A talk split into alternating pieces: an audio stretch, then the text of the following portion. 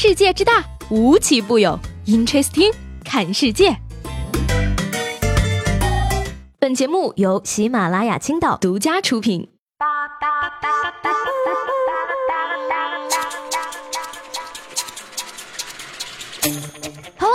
欢迎收听本期的 Interesting，我是西贝。昨天那个买彩票中了三十七个亿的美国人，各位还记不记得呢？国内呢也有一个人想要买彩票中奖，但是他却选择了一条不寻常的路。说高某在寺院游玩的时候啊，看见功德箱内有大量的钱财，就动起了歪脑筋，将功德箱内的钱财装进准备好的袋子里，而准备逃跑的时候呢，被当场抓获。高某称呢，自己为买彩票花光了积蓄，觉得香火钱有灵气儿，用这些钱买彩票肯定能中大奖。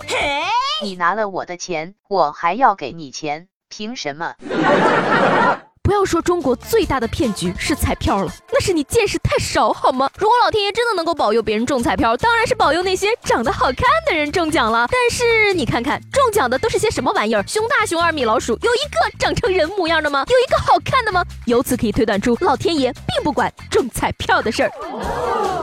除了中彩票呢，天气的冷暖，老天爷可能也是凭心情决定的。我们在北半球瑟瑟发抖的时候，他们却在南半球大汗淋漓。悉尼的温度呢，已经达到了四十七点三摄氏度。澳大利亚新南威尔士州的气象局发布消息称呢，在当地时间七号下午的三点二十五分，悉尼北部的彭里斯达到了四十七点三摄氏度的高温，创下了悉尼七十九年来的最高温记录。天哪，吓得我在屋里边摸摸暖气儿，还顺便吃了根冰棍儿，真是旱的旱死，涝的涝死。你在南半球的艳阳里热成烤猪，我在北半球的寒夜里冻成傻狗。但是呢，相比之下，我还是选择冷着吧，毕竟热了容易脾气暴躁。说到我这个暴脾气呢，今天呀，快要被这个女人气死了呀，好想打死她呢。安徽某高铁站内呀，高铁就要发车了，这个女人带着孩子以等老公为名阻碍高铁发车，列车员要求她下车，她就撒泼强行阻挡车门，全车人就等你老公一个，你包车吗？无知无脑无耻，送给这位大姐，这是高。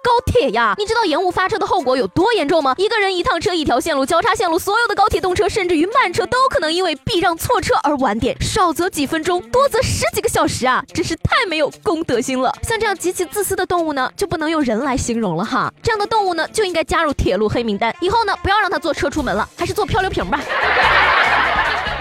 一月八号呢，对北京的张先生来说啊，应该是人生噩梦的一天。一大早呢，他就在公司收到了一个快递，没想到竟然是一个花圈，署名是前女友闺蜜团，让你出轨，你要是再出轨，我还给你送花圈。张先生很气愤呀，当场就踢碎了花圈。这可能是来自前任闺蜜团最狠的礼物了。不过，如果真的是出轨呀，这样虽然有点狠，但是很解气呀，有没有？分手可以忍，出轨坚决不能忍。眼看着呀，还有一两个星期就要期末考试了哈，整个学期全荒废，临近考试全心碎，一周时间全没睡，考试之前全在背，走进操场全崩溃，拿到卷子全流泪，背的东西全部考，考的东西全不会。说到这个期末考试啊，说好的一起挂科呢，这个男生呢却在周末偷偷的跑去自习，Amazing。一月六号是星期六，还有两个周呢就要期末考试了。而郑州某高校的一个大二男生抛下了舍友，早上七点多就独自去上自习了，而且还将被窝伪装成有人睡觉的样子。而他本人表示呢，哦，我只是将被子随手一扔就摆成了那个形状。但是呢，这个理由却没有得到舍友的认可。说好一起挂科，你却偷偷去学习了。一直以为只有女生宿舍才会有这样的事情，没有想到原来男生堆里也会有呀。同学，你这是自己不想学，还不想。别人学呀，相信一起挂科的呢才是傻子，人家只是说说而已呀。说自己会挂科的那几个人，通常都是班级前几名呢。但是呢，放宽心啊，挂科有什么好怕的呀？学习不好，我们可以学撩妹的手段嘛。说江西南昌某高校男生宿舍，三个男同学端坐在宿舍里，是什么让这三个大学男生端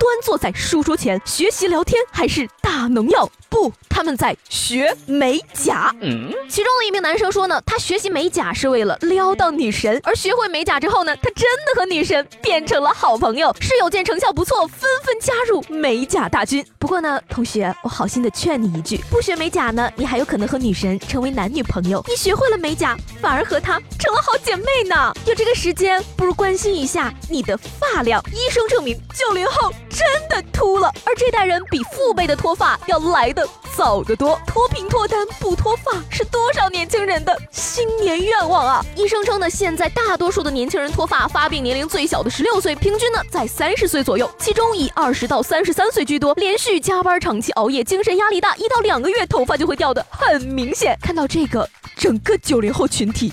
都沉默了，能做到不加班吗？能做到不熬夜吗？能做到没有压力吗？不能啊！脱发已经够痛苦了，还要被拿出来天天说，天天说。别人是情不知所起，一往而深，而你是钱不知所去，一贫如洗，发不知怎掉，一秃到底。吃饭不分饥饱，睡觉黑白颠倒，夜里吃尽烧烤，头发越来越少。